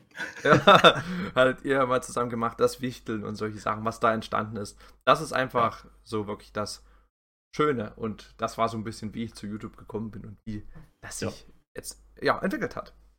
Ja, finde ich schon. Darts äh, Community, Darts Family, ne, Darts äh, YouTube äh, Community, das ist auch nochmal um. Es hat irgendwie, finde ich, eine ne Qualität und macht auch mega Spaß. Ja. Definitiv. Daran denkst du ja am Anfang nicht. Also Nein. meine Motivation, sag ich mal, YouTube zu machen, war irgendwie so ein oh, Orientierung schaffen, weil wenn es mir hilft, vielleicht hilft es anderen. Aber als der Austausch entstanden ist, und das muss ich schon auch nochmal hier betonen, dass das Feedback kommt auch so schnell, auch so viel, ne? So, ah, cool, hat mir geholfen. Oder natürlich inzwischen jetzt heißt es auch, und das lese ich super gerne natürlich, äh, danke, dass du dir da einen Aufwand machst, aber es hat mir auch geholfen, quasi auch kein Blödsinn oder so zu kaufen. Und das erinnert mich dann genau an auch ich meine, eure erste Phase war auch so. Ich bin ja auch eher so ein Typ, komm, gib lieber gleich mehr Geld aus, weil du kaufst du was Vernünftiges. So. Und dann habe ich aber auch festgestellt, im Dartsbereich kannst du auch durchaus höherpreisiges kaufen, aber es taugt nichts. Und das hat mich dann natürlich geärgert. Und dann finde ich, hat man da auch ein, ein, Medium, wo man einfach seine Meinung halt rausballern kann. Wird auch feststellen über andere Kanäle, die machen dann auch ähnliches oder gleiches und die haben zum Beispiel auch, auch so eine Meinung. Also da merkst du, hey, so falsch liegst du da vielleicht schon mal nicht. Manchmal gibt es auch eine konträre Meinung, was auch interessant ist, weil du sagst, naja, je nachdem, welche Perspektive man einnimmt, ne, könnte man jetzt sagen, das Ding ist halt gut oder ist gut für andere, aber nicht für mich, weil ja es auch so ein individueller Sport ist denkt einfach mal nur so an so ein Dart-Setup oder allein Dartboards, ja, was man gerne bespielt, wie man es gerne bespielt. Es gibt Lichtsysteme, Dart-Teppiche, diese ganze Zubehörgeschichte, da hat jeder so sein, sein, sein Favorite, seinen Favoriten. Wahnsinn. Und was ich halt interessant finde, ist, dass ähm, ich bin so 2019, glaube ich, 2018, 2019 habe ich angefangen und da gab es halt einfach keine YouTuber so, ne? Also da gab es einen Marcel Scorpion, da gab es, keine Ahnung, kann ich mich gar nicht mehr richtig dran erinnern. Ähm, und dann wurden sich halt so die The Zone Highlight Clips, habe ich mir immer noch reingezogen nebenbei. Einfach so von vor drei Jahren und sowas. Kannte ich 2018, 2019, kann ich alles auswendig gefühlt. Jeder einzelne Dart, den, der da vorkommt in dieser Compilation. Aber mittlerweile ist es ja so, dass wir richtig, richtig viele Leute haben. Das ist ja jetzt seit ein, zwei Jahren, dass hier ja teilweise monatlich neue Leute dabei sind und wirklich was versuchen wollen. Ob das dann längerfristig ist oder nicht, ist ja erstmal egal, aber man hat erstmal ähm, mehr, mehr zur Auswahl, was Konsum angeht. Und das ist, glaube ich, geil für den Dartsport. Jetzt, ich hatte auch ein Video jetzt mit Darts Universe gemacht, sowas. Es ist halt einfach cool, wenn dann äh, neue Leute sich dann auch ja, im, im YouTube-Bereich versuchen zu repräsentieren. Ja, da kann ich auch noch mal ganz kurz, um das abzuschließen, so kleiner Insight natürlich. Klar, ich meine Amerika, äh, nicht Amerika, UK, sorry. Äh, Dartsport natürlich riesig, so gesehen auch vertreten über YouTube schon lange. Ich sage nur Dart Review Channel, der Darren, ne? Ähm, kennt wahrscheinlich jeder, da kommst du nicht drum rum. Ähm, genauso gut auch in den Niederlanden, wobei das halt sprachlich manchmal eine kleine Herausforderung sein kann, wenn die nicht gerade auf Englisch was machen. Aber Target hat ja selber auch, finde ich, zum Beispiel einen relativ guten, engagierten YouTube-Kanal, wo du immer wieder was Nettes natürlich rausziehen kannst. Und ähm, ja, da ist halt ganz andere Größendimension, viel größere Regelmäßigkeit und gerade die Kanäle, die auch in YouTube, äh, in UK, was ist denn los heute mit mir, in UK ansässig sind, die haben natürlich den direkten Draht zu den Top-Herstellern, weil sie ebenso in UK sitzen. Ne? Da ist also, sage ich mal, auch diese, wie komme ich an Produktinfos und so weiter ran, ähm, deutlich einfacher gegeben. Da kann man sich dann schön orientieren. Aber da geht es dann auch schon langsam los mit so ein bisschen Beef und mit Ellbogen, aber auch mit dem Blick, was passiert denn da im, im deutschen Darts-YouTuber-Land. Und da habe ich äh, auch einige Nachrichten jetzt bekommen, dass man das wahrnimmt, dass vor allen Dingen hier eine gute Qualität kommt. Also nicht nur einfach so äh, YouTube-Kanäle, dass man mal was gemacht hat und weiß ich nicht, nur Shorts, weil sie ohne viel Aussage, ohne irgendwie Nutzwert, sondern gerade die Engländer sagen, also bei euch, ihr macht euch so viel Mühe mit den Videos, da kommt so eine Qualität, ihr setzt euch ja regelrecht mit den Produkten auseinander, ihr vergleicht auch noch mehrere miteinander, so, das ist ja Wahnsinn. Und warum wachst ihr da denn eigentlich nicht viel schneller? Weil in UK werdet ihr wahrscheinlich also sowas von on top inzwischen, wenn ihr das regelmäßig macht. Ich finde es aber cool, diese Wahrnehmung. Und nach wie vor, meine Antwort ist immer, ja, wir sind halt Deutsch, ne? wir machen das so. Die Engländer haben ja da auch eine andere Verbindung zu Darts, denke ich mal. Das ist natürlich noch ein bisschen populärer als bei uns, aber auch da siehst du, Darts Review Channel zum Beispiel. Ich finde, er macht ja schon lange Videos und so, aber ich, du siehst natürlich trotzdem, hey, das ist einer, der macht das, weil er da Bock drauf hat, so äh, die Videos und die Art und Weise, wie er die macht, so. Er ist sich auch da seinem Stil treu geblieben. Kann man natürlich auch sagen, ja, er ist halt immer so ein bisschen dasselbe, aber das ist ja auch okay. So, er macht halt, baut die Videos immer gleich auf und Finde ich vollkommen in Ordnung. Der macht da super Content und auch da ein Darts-Referee ist ja der größte englische Darts-YouTuber.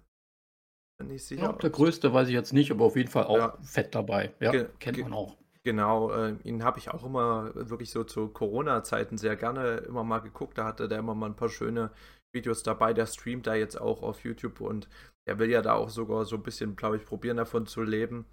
Äh, sieht man aber auch, dass es eigentlich krass ist, dass es keiner so richtig davon allein sein Leben so finanzieren kann, ohne da wirklich jetzt absolut reinzugehen, so, sondern dass es halt immer noch, trotz auch, dass es in England populär ist, eine, da auch eine größere Nische als bei uns, aber es ist immer noch, ne, es ist jetzt nicht äh, absolutes Massenphänomen, sondern das ist für Interessierte, aber für das breite Publikum nicht oder noch nicht zumindest, denke ich mal. Ja, kommt noch, kommt alles, wissen wir doch. Zumal wahrscheinlich auch, wenn man jetzt sich ein Video über einen Dart anguckt, der vorgestellt wird, dann muss man natürlich auch so ein bisschen im Thema drin sein. Das guckt sich natürlich nicht unbedingt der Neuling an, jetzt der mit Darts gerade erst angefangen hat, sondern der will sucht dann vielleicht eher mal nach Anfängertipps oder sowas. Und einer, der da irgendwie jetzt wie ich die äh, Trident-Kappen von Winmar vorstellt, ich glaube, da muss man schon interessiert sein, so sage ich mal. ja.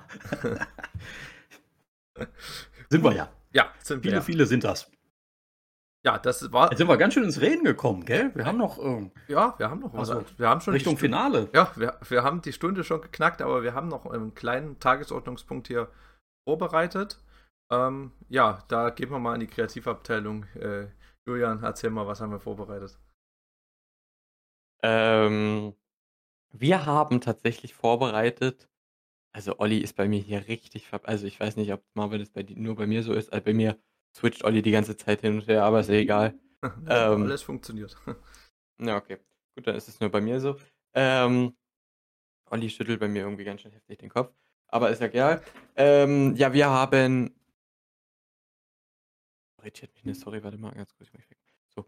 Ähm, also wir haben uns überlegt, dass wir die Top 3 Shirts machen, soweit ich das richtig verstanden habe. Top Ja. 3 Lieblingsshirts. Ähm, ja, weil hatte ich jetzt für ein Video zu gemacht und da wurde mir gesagt, dass, dass jetzt ein bisschen, dass ich jetzt ein bisschen Gegenwind bekomme. da, bin ich, da bin ich gespannt. Aber jetzt haben wir Beef miteinander, mein Freund. Jetzt, Ja, jetzt genau, jetzt wird's ernst. Podcast Beef. Ja, dann, dann leg mal doch gleich mal los. Äh, Platz 3, ganz spontan jetzt bei mir aus dem Bauch raus. Ähm, ich sag mal das Trikot von Cullen, weil ich, das passt zu seinem gesamten Design, zu seinen Flights, zu seinen Darts, zu der gesamten Aufmachung, zu dem Rockstar-Prinzip, zu dem Motto. Das ganz spontan jetzt Platz 3, ohne lange drüber nachzudenken. Okay, ich meine, Julian hat ja quasi vorgegeben mit seinem Video, da muss man ja gucken, was wir als Referenzwert haben. Aber okay, ich würde jetzt sagen, auf der 3, was mir einfällt, Wayne Mardell. Ich mag das Wayne Mardell Hawaii 501 Shirt. Das ist jetzt kein aktives, wie auch immer, aber es ist ein geiles Shirt. Es hat ein Design, es hat eine geile Optik, es ist fröhlich. Ich mag Wayne Mardell, das äh, würde mir jetzt einfallen. Ja, es ist so ikonisch, ne? Das ist so ein geiles Shirt. Richtig, richtig heftig. Ikonisch. Ein Lieblingswort von Julian. Das ist so. Ikonisch. Ist doch, ist doch geil. Ja, ist doch. ist Alles doch geil. Julian, wa- wen hast du auf Platz 3? Welcher Spieler äh, ist dein dritter Platz?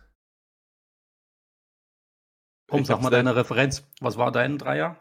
Ähm, ich habe nur Top 16 der Order of Merit gemacht, aber ähm, deswegen, ja, würde ich da nochmal umschwenken. Und zwar ähm, habe ich da Rob Cross. Rob Cross? Also ich, The Voltage. Geiler Also Rob- dieser Ton. Rob Cross ist wirklich ein gutes Trikot. Das, also, es ist, ich meine es ernst, es ist gewagt. Man hätte auch wirklich, ich verstehe das Trikot auch nicht, aber ich finde es irgendwie cool. Ähm, das hat so Längsstreifen und dann geht es wieder so, auch nochmal ein leichter Türkis nach links und äh, komplett durchgezogene Streifen nach rechts. Ich verstehe es nicht ganz genau, aber es könnte vielleicht sowas wie die elektrischen Leitungen darstellen. Und ähm, ich finde, es ist cool. Ja. Deswegen auf der 3. also ein Also bisschen. ich mag die Farbe Ja. auf jeden Fall. Und ich meine, im Vergleich zu vielen anderen Shirts, es sticht halt hervor. Du merkst sofort, also jeder weiß sofort, wenn du es einmal gesehen hast, ja, das ist Rock Cross the Voltage, Puff. Und da denke ich, dann erfüllt es ja genau seinen Zweck. passt ja auch zum generellen Target-Layout. Die sind ja alle so ein bisschen ähnlich von der Gestaltung. Ich würde Vielleicht mal. machen die leichten so äh, diagonal äh, Farbtöne das Bäuchlein ein bisschen schlanker. Ja, das kann auch sein. Hm. so, Ist der Silhouette förderlich. Jo, Pla los. Platz, Platz 2 bei mir. Äh, dann sage ich mal das äh, Trikot von Ryan Searle von Loxley, was ich extrem geil finde, mit dem äh, Totenkopf hinten drauf so und mit den langen Haaren. Das passt ja perfekt zu ihm. Äh, geiles Design einfach. General Loxley hat echt ein paar schicke Trikots. Auch das von Matthew Edgar, die Trikotserie, gefällt mir. Ja, ein- mein zweiter Platz. Krasser, darker Look. Ja, bei mir ist es ganz eindeutig, deine Nummer 3 ist meine Nummer 2, natürlich vom Rockstar Joe Cullen. Okay. Das Rot mit diesen äh, Überläufen in dem Schwarz, auch hinten das Logo, das so Energy Drink mäßig, aber trotzdem dann noch mit seinen Initialen drin. Ich trage das selber auch sehr gerne, ist angenehm zu tragen. Von Winmore hat äh, meines Erachtens auch eine Brusttasche, mag ich auch. Das sind manchmal auch noch so andere Sachen, die beim Shirt auch funktional ganz cool sind. Vom Design, ich finde es geil. Ja, meine zwei, definitiv. Ähm, ja, ich, ich habe hier noch überlegt, ein bisschen nebenbei ein bisschen zu gucken. Und ähm, würde tatsächlich darauf gehen, auf das Raymond van Barneveld-Shirt. Raymond van Barneveld hat richtig, richtig geile Trikots. Und ich weiß, das fühlen einige jetzt nicht, aber ich nehme nicht das Orangene, obwohl ich das auch richtig, richtig geil finde. Ich finde das aktuelle Trikot von Raymond van Barneveld auch so geil. Ähm, also mit diesem Das mit Tiger da. Tiger hinten drauf, ja, okay. Ja, ja, also es ist so heftig. Ich finde es gerade leider nicht. Ähm, aber das ist so krass, hab so krass, ja, hier. Oh Gott, ist das eine Wucht. Also, das ist so krass gut gemacht mit diesen Tigerstreifen, dann der Rücken. Also, das ist die Definition für ein richtig, richtig geiles Shirt bei mir. Also, Raymond van Barnevelds Abteilung, was die Shirts abgeht, hat er so gerockt. Also wirklich heftig. Der, der hat ja nur geile Shirts. Auch dieses orangene Barney Army Shirt ist richtig, richtig geil.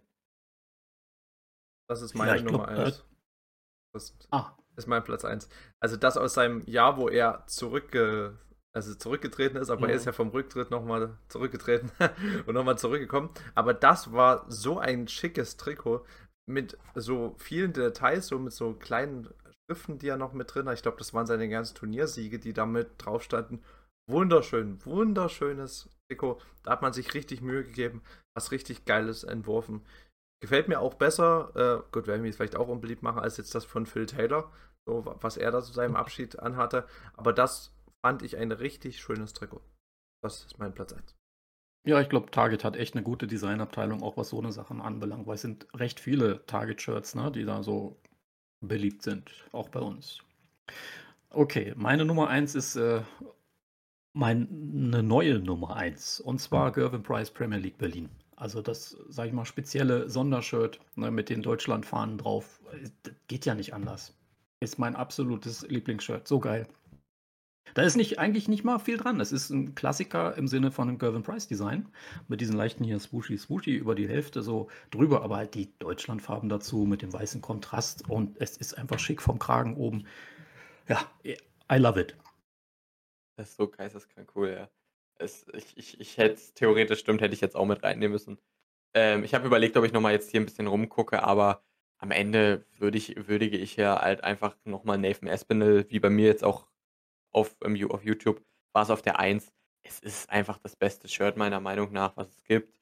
Ähm, so krass. Geil, ja. So krasse Verarbeitung, so viele geile Details und deshalb ist es bei mir auf der 1.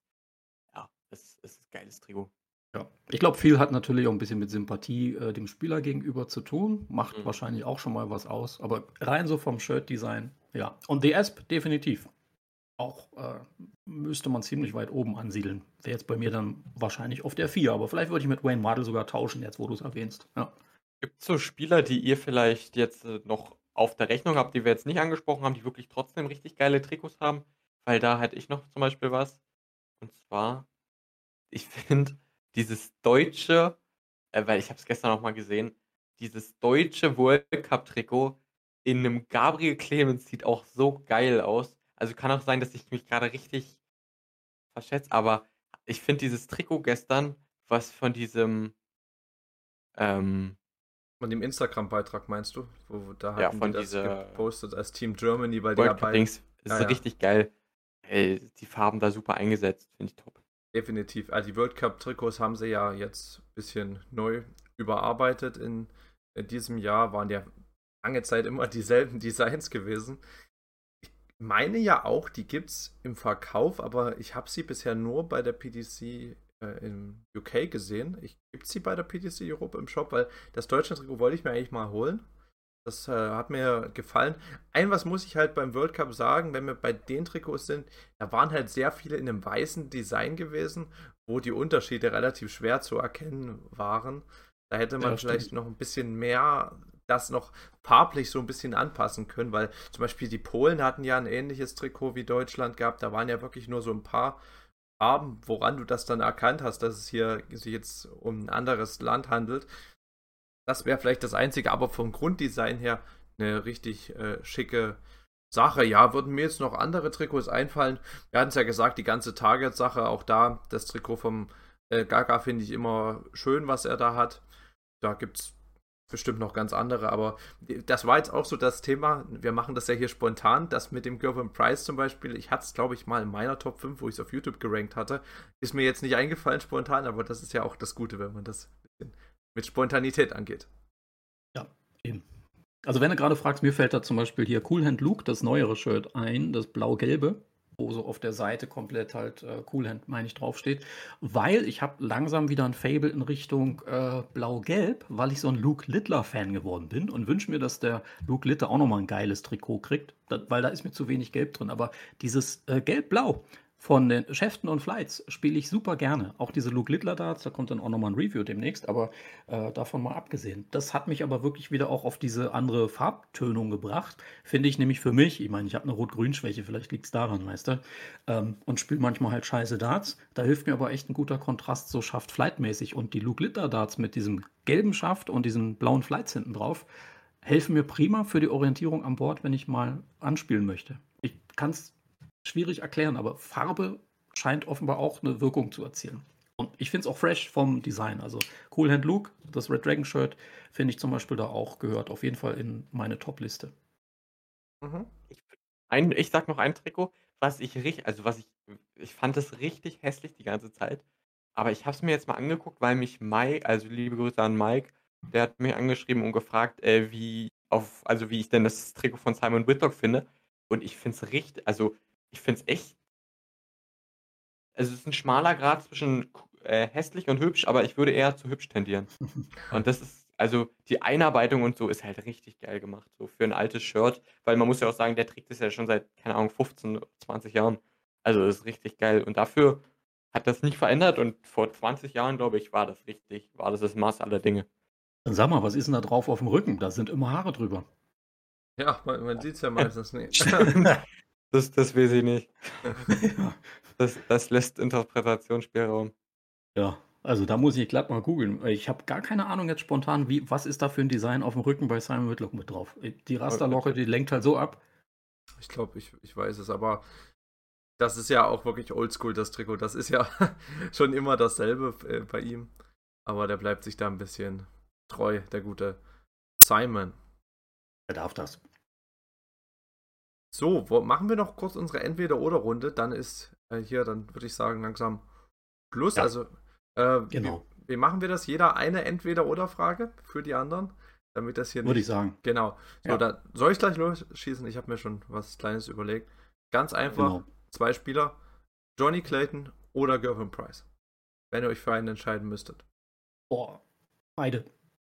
Gervin Price, da diskutiere ich gar nicht. Ja, persönlich muss ich sagen, finde ich Johnny Clayton einfach nicht so also nicht so ansprechend für mich persönlich. Also gar kein Diss an alle Clayton-Fans. Ähm, finde Price einfach ein bisschen imposanter, ein bisschen ja, cooler. Würde ich Ich mag behalten. ich mag beide auf ihre Art, deswegen ist Marvins Frage hier total, äh, ne, ätzend von wegen entweder oder. Ja, die, die war tricky. Ich wüsste selber nicht, für was ich mich entscheide. Sind beides, glaube ich, unterschiedliche Charaktere. So Clayton, so ein bisschen der absolute äh, nice Guy, der immer so ein Lächeln hat, der immer mal abklatscht und so. Aber auch bei Price so, der, der auch so ein bisschen falsch verstanden wird, glaube ich, immer, der immer noch so dieses äh, Grand Slam-Ding da dem anhängt, wird er immer noch deswegen ausgebuht. Aber eigentlich, wenn man Interviews mit ihm sich anhört und auch so aus Spielerkreisen, ist das ja echt ja. ein umgänglicher und lieber Mensch, der wirklich Super. falsch auch verstanden fairer. Sportsmann. Ja. Auch fairer Ja, gut, er hat halt das Publikum-Struggle-Ding, worauf er auch immer anträgert und das Publikum auch. Das ist halt so. Aber deswegen ist es auch immer wieder interessant zu sehen, was macht er, wie geht er damit um, was macht das Publikum. Manchmal hängt es ja auch vom Spielort ab und äh, ja, ist halt immer so ein, so ein laufendes Ding. Aber so von der Leistung und auch vom Typus her, finde ich, ist es ein sehr, sehr, für mich auch im Prinzip so eine Art neue äh, Generation Player, ne? Der ist halt muskulös, er ist eine Erscheinung. Ähm, natürlich spielt er gut, ist ein Weltmeister. Ähm, der kann was, der ist ehrgeizig. Er macht aber auch sozusagen was aus seinem Leben mit der Kohle, die er einspielt, finde ich vernünftige Sachen. Da gibt es keine Skandale und keinen Mist. Und auch wenn es danach ginge, wo ich denke, ja, dann müsstest du auch einen Gary Anderson oder einen Raymond van Barneveld und Co. oder einen Phil Taylor, die haben alle so leichte Skandale mal gehabt oder sich auf der Bühne nicht gerade fair verhalten. Dirk van Dijvenbode ist mir da auch zum Beispiel gerade so im Sinn, der ja sehr gerne auch taktil immer vorgeht, was ich auch immer ein bisschen schweinemäßig finde, wenn er bewusst verzögert, bewusst dann einen auf übermäßig, der ist mir jetzt aber überhaupt nicht gelungen und dann, ne? Ähm, ist alles noch im Rahmen, aber ja, ich finde, aus der Vergangenheit gibt es so einige Dinge, wo ich denke, oh gut, ist in der Vergangenheit passiert. Und äh, inzwischen gibt es da zum Beispiel auch Gervin Price, Gary Anderson. Wann hatten sie jetzt zuletzt ihr äh, Spiel? World Cup. World Cup, genau. Ich meine, ne? Die vertragen sich doch. Das sah doch richtig super aus. Die lagen sich in den Armen. Also, dass ich denke, komm, wenn die Leute, die miteinander den Beef hatten, das ausgestanden haben, dann finde ich, gibt's doch, dann ist das Ding durch. Braucht man da nicht mehr irgendwie drauf Bezug nehmen. Genau. Okay, das war dann entweder oder, ja? So Mhm. eine schwierige Sache. Okay, dann hau ich jetzt mal einen raus. Entweder Swisspoint oder 180 R2. Ich habe nur äh, Swisspoint gespielt, deshalb würde ich mit äh, Swisspoint gehen, weil ich auch von Target da mehr Darts habe, die da äh, das Ganze unterstützen. Aber am Ende, wenn ich mich, wenn ich eine dritte Sache einfügen müsste, ganz normale Spitzen. Entweder oder. ja, genau. Also dann Swisspoint. Ich würde auch Swisspoint sagen, ich habe, wie heißt das andere? Ich, ich, sorry. ich bin, ja, ich bin, ey, Produkte, es tut mir wirklich leid, ich bin ja kaum drin. Nochmal bitte sagen. 180? 180 R2 Interchange heißt es sogar ganz offiziell. Das ist zum Beispiel diese Reflex Points, kannst du da auch mitspielen. Also auch so ein aufschraubbares System. Ja. Was ich da Nee, ich habe Swisspoint mal gespielt eine Zeit lang, deswegen würde ich mit Swisspoint gehen. Okay. Ich habe, wäre das okay, wenn ich zwei Fragen habe? Die gehen auch schnell. Ähm, Nö. Die eine geht an Marvin. Ah, Würdest du lieber, dass ähm, Gabriel Clemens ins Halbfinale der WM kommt und Martin Schindler dafür in der ersten Runde rauskommt? Oder Gabriel Clemens in der ersten Runde äh, der WM rausfliegt und dafür Martin Schindler die WM holt? Ah, also das ist jetzt. Also, ja- ihr, sorry, ihr müsst ganz kurz wissen, Marvin ist ein extrem großer Gabriel Clemens-Fan. Ja. Aber, und ihr müsst auch eigentlich sehen, wie schelmisch der Julian sich gerade einen abgrenzt. Ne? Ja, ich weiß schon. Ich weiß schon. naja, also aus vernünftiger Sicht ist es natürlich Zweiteres. Also, dass natürlich Martin Weltmeister wird. Ähm, und Gaga hatte ja schon das Halbfinale. Deshalb, normalerweise würde ich eher das sagen.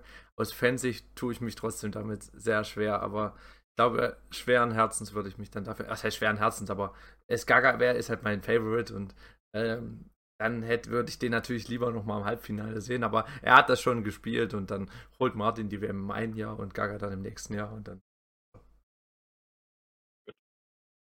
So, jetzt die Frage an Oli, jetzt bin ich gespannt. Achso, äh, äh, ja, ich hätte generell so Kommentatoren-Duell. Ähm, weiß nicht, inwiefern, du hattest jetzt gesagt, du guckst mm, also kaum The Zone noch. Deswegen so generell die Frage, Elmar Paulke oder so Basti Schwele. Elmar Polke. Ganz, Da muss ich gar nicht überlegen. ganz klar. Das Problem ist bei mir, ich habe ähm, ich habe mit Elmar halt wenig Verbindungspunkte, so, ne? Weil ich halt erst 2019 die WM geguckt habe und da war Elmar schon weg. Und da hatte ich noch keine Zone. Äh, deshalb würde ich persönlich mit mir erstmal mit, mit Basti Schwele gehen. Ja, Ja. aber du hast ja mich gefragt. Meine Frage. Ja, ich habe äh, ja, ich habe jetzt nur mich für mich selbst beantwortet. Ich habe jetzt, weißt du? Deswegen. ja, ich wollte nur unseren Beef hier ein bisschen am Laufen halten. Ach, ihr, habt, ihr habt eure Fragen gar nicht selbst beantwortet? Doch, so, Wie? doch, doch, doch, doch, haben wir. Also ich Ach so, hab, also ich hatte meine, also meine hatte ich kurz beantwortet. Gut. Aber bei mir war es auch eine klare Sache. Also ich denke mal, ich kann das auch beantworten. Das ist ja jetzt nicht so spezifisch auf, auf Olli Ja, ja. zugeschnitten jetzt. Die Frage, dass nein, dir. nein, nein. Deshalb ganz klar für mich Elmar, hab da natürlich auch die Verbindung, finde ihn auch vom Kommentarstil her deutlich angenehmer zu hören als einen Basti Spieler. Das ist mir teilweise etwas zu emotional, aber das ist auch so ein bisschen Gefühlssache Sache und vielleicht finde ich Elmar auch etwas fachlich besser. Hm. Ähm, Also im. Dartsport. Im Dartsport. Ich würde es halt eingrenzen, weil Basti Schwele in anderen Sportarten Ja. finde ich der, genau, der Kommentatorenstil, Ja, der bei passt da Eishockey mehr. zum Beispiel, ne? Macht er ja auch Ja. viel. Genau. Und äh, hättest du die Frage an mich als Eishockey-Fan gestellt, dann würde ich nämlich sagen, ja, da ganz klar Basti Schwele, weil das einfach genau zu der Sportart deutlich besser passt. Und umgekehrt beim Darts ist mir Elmar in der Tat lieber, auch so von, von der Stimme und so weiter. Das Problem Aber ist halt, was ich halt habe, ist, Basti Schwele ist halt äh, Darts fachtechnisch halt einfach nicht so äh, dabei. Aber er bringt die Emotionen halt gut rüber und das ist, glaube ich, für das Sport 1-Publikum, vor allem für die Leute, die da das erste Mal reinschauen, sehr, sehr wichtig. Ähm, aber Elmar hat halt viel mehr Fachexpertise, aber da ist es mir auch leider ein bisschen zu wenig emotional manchmal. Du machst da aber einen gut. guten Punkt auf, weil es ist ja so, du sprichst bei Sport 1 natürlich ein anderes Publikum an, als du es auf mhm. The Zone ansprichst. The Zone sind die absoluten Fans, die da immer einschalten, die jedes Turnier gucken. Und äh, Sport 1 hingegen natürlich auch viel vom Mainstream mit dabei. Gucken auch viele langjährige Darts-Fans, aber da ist Mainstream dabei, da musst du Sachen vielleicht nochmal häufiger erklären, gerade was WM angeht, so da ein paar grundlegende Themen ansprechen. Das ist natürlich eine andere Art des Kommentierens, als es bei ähm, The Zone der Fall ist. Kann ich das Buch von Elmar Polke empfehlen? Habe ich jetzt erst vorgestellt gehabt bei mir. Sein äh, zweites Buch, was er geschrieben hat. Jetzt muss ich mal kurz gucken, wie es heißt. Game On heißt das Buch. Game On, natürlich. Genau. Da beschreibt er auch die Anfänge, wie er bei Sport 1 2004, 2005 angefangen hat zu kommentieren das ist ganz spannend, wie sich das dann so, wie sich das geändert hat. Von damals zu, heu zu heute wird ja ganz anders kommentiert. Damals ja. mussten die ja viel mehr noch erklären, viel mehr noch so beschreiben. Schönes Buch, wer sich da so ein bisschen für die Darts-Medien interessiert, der kann da mal einlesen. Ja, finde ich auch. Buch kann man mal lesen, habe ich auch gemacht, habe es auch zu Hause liegen. Hat mir in weiten Teilen sehr gut gefallen. Diese Tagebucheinträge zwischendurch fand ich jetzt nicht immer ganz so spannend. Ah, das war das ja. Neue. Das war das Neue, was du meinst. Ja, ja, das letzte Buch. Ah, genau. okay, okay, weil ich hatte das davor jetzt. Ja, ich habe nur das erste nicht gelesen. Die, Welt, die Erde ist eine Scheibe. Ist das empfehlenswert? Habe ich noch nicht gelesen. Ich muss es mal gucken. Ich, du kriegst, glaube ich, nur noch gebraucht. Das Buch. Das gibt es, glaube ich, nicht mehr nur, weil es ja auch schon ganz lange auf dem Markt ist. Aber das werde ich mir vielleicht noch mal irgendwann mal holen. So. Also Gebt ja. da gerne vielleicht äh, Feedback der, aus der Community, schreibt gerne mal rein, äh, wenn ihr das Buch schon mal gelesen habt. Und, oder wenn ihr unseres lesen wollt. Oder. Uh, jetzt hat Olli einen Teaser aufgemacht. ja. Alter. Ich dachte ja, komm, fulminantes Finale, noch eins zum Abschluss. Jetzt legen wir schon mit Podcast los. Wer weiß, vielleicht mag man ja unser Gesülze in irgendeiner Form auch mal in niedergeschriebener Form wo wiederfinden. genau, dann würde ich auch, aber ja, hast du noch was? Sonst würde ich. Nix. Nee, nee, ich habe nur äh, drei Darts-Karrieren, ein Ziel, weißt du? Okay. Und ein Ziel jetzt auf jeden Fall ist, äh, ein Ende an diese Folge zu machen. Wir bedanken uns bei euch, dass ihr zugehört habt. Und wir hoffen auf euer Feedback, auf eure Anregungen. Sind da wieder gespannt zu hören, was ihr so zu berichten habt, was eure Meinung ist zu den Themen, die wir hier angesprochen haben. Na, was, wie sehen die Trikots bei euch aus? Was, wie würdet ihr die ranken? Oder wie hättet ihr euch bei entweder oder entschieden? Auch das äh, ist spannend. Da bin ich äh, auf euer Feedback sehr ja, interessiert und werden mir das dann auch durchlesen und wir werden da auch wieder ein bisschen was mit reinnehmen in die nächste Ausgabe. Äh, ich bin jetzt erstmal in den nächsten 14 äh, Tagen nicht da. Ich spiele jetzt noch am Samstag die MDSL Championship mit. Da werde ich in der nächsten Folge auch ein bisschen berichten, wie es da gewesen ist. Das ist so das größte Turnier, wo ich bisher gewesen bin und na, da könnt ihr euch auf ein paar Eindrücke dann von mir hier freuen das nächste Mal.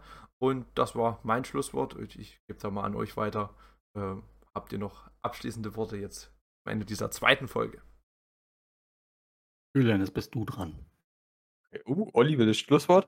Ähm, ja, vielen, vielen Dank fürs Zuhören. Ganz, ganz wichtig, ähm, wenn euch das Ding gefallen hat, dann, und ihr bis hier dran schon zugehört habt, dann tut uns einen Gefallen und klickt bei Spotify auf die 5 Sterne. Wir haben schon elf sensationelle Bewertungen und das würde uns extrem freuen, extrem helfen und ähm, ihr bekommt ein gutes Karma, wenn ihr das macht. Ihr werft, trust me, ist ein, ist ein Versprechen, ihr werft heute eine 180. Das Aber dann müsst ihr das auch mal sprechen. Aber oh oh, oh oh. Äh, alle. Ach, das Shit. Nee, das, das werdet ihr machen. Ja, musst du dann auch einhalten, wenn du schon Versprechen raushaust. Ja, aber ich sage auch ganz, ganz lieben Dank natürlich, dass ihr bis hierhin dran geblieben seid, dass ihr euch unseren Podcast gönnt. Uns freut natürlich euer Feedback, eure Anregung noch viel mehr. Und damit es auch einen kleinen Anreiz gibt für alle, die kommentieren, hey, komm, man kann noch mal eine kleine Verlosung vielleicht mit ranschließen, dachte ich mir. Ihr habt vorhin das Raymond van Barneveld Trikot erwähnt als äh, super kultig. Ich habe noch eine signierte Raymond van Barneveld Autogrammkarte. Die würde ich zum Beispiel damit raushauen. Und ich habe auch noch ein Dartset von Flo Hempel, was er mal gespielt gespielt hat, da ist auch eine kleine Unterschrift drunter, weil ich mir ja wünsche, dass der Hempel da nochmal ordentlich rumhempelt. Also sage ich mal, hey, für alle, die irgendwie kommentieren, wir werden uns doch bestimmt was überlegen können, dass wir denn da auf die 1, 2, vielleicht kriegen wir sogar noch einen äh, dritten Preis dann hin für den nächsten Podcast, da mal drei Sachen mit rausgeben können. Ich finde, weißt du, der, im Moment, ihr hört ja sehr viel bei uns rein und gebt uns Feedback. Ich finde, dann ist es immer fair, äh, quasi das, was wir können, irgendwie auch ein bisschen was zurückzugeben. Das vorweg schon mal als lieben Dank und always good darts. Viel Spaß bei der 180 heute. Genau. Also dann macht's gut ihr, und lasst euch gut gehen. Bis zum nächsten Mal. Ciao, ciao. Tschüss.